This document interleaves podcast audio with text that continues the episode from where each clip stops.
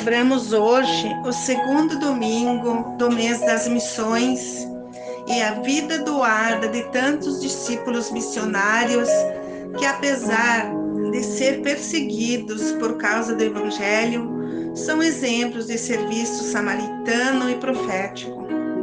A palavra de Deus nos mostra qual é a riqueza capaz de realizar nossas aspirações de vida a primeira leitura do livro da sabedoria fala das escolhas.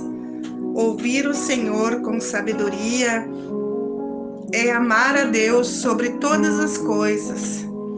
Como é difícil abandonar o apego aos bens materiais.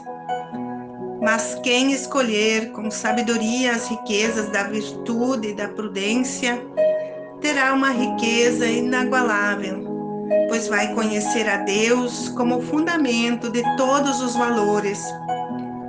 Escutar, acolher e abraçar a proposta de Deus é assumir os desafios que iremos encontrar pelo nosso caminho na vida. E mesmo nas dificuldades, saberemos qual o caminho que queremos seguir. A ausência da sabedoria na sociedade gera a absolutização do poder, do dinheiro, do prazer, a razão e a eficácia. É a ausência de Deus em nosso meio. A segunda leitura da carta aos Hebreus alerta que a palavra de Deus é viva, eficaz e mais cortante do que qualquer espada de dois gumes. Ela julga os pensamentos e as intenções do nosso coração. Penetra em nosso interior. Não tem como fugir. Ela é clara, é descoberta aos nossos olhos e é a ela que devemos prestar contas.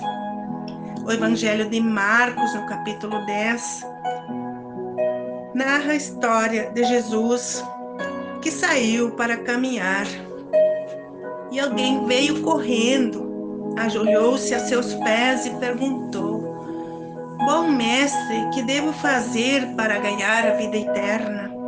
Jesus disse: Me chamasse de bom, mas só Deus é bom e mais ninguém. Tu conheces os mandamentos? Ele queria conhecer o caminho para a vida eterna mas não respeitar os mandamentos. E Jesus lhe apresenta a proposta: que sejas capaz de renunciar aos bens que possuis e abraçar os valores do reino, como a partilha, a solidariedade, a justiça, a doação e o serviço. Jesus deixou claro o caminho por onde se encontra a vida plena a realização e a vida eterna. A vida eterna se constrói aqui no presente entre nós. Ela não é somente glória lá junto com Deus, mas a precariedade humana impede a manifestação bondosa e misericordiosa do Pai. Jesus veio nos ensinar que a vida eterna passa pela nossa união ao reino dos céus. Ele mesmo veio viver a experiência em nossa vida. Se queremos a vida eterna, temos que olhar para Jesus e aprender a viver as suas lições de vida aqui na terra. Ele mostrou que é possível viver o divino no humano e o humano no divino.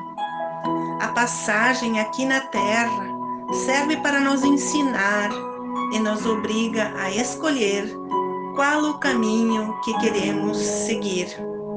Mas seguir Jesus, o caminho que ele nos mostra, tem regras e propostas. Que sejamos um dão para os nossos irmãos e o resto Deus nos dá por seu amor. Dom é uma dádiva, é um presente espiritual que derrama o amor como força que faz com que os filhos de Deus passam a dar bons frutos.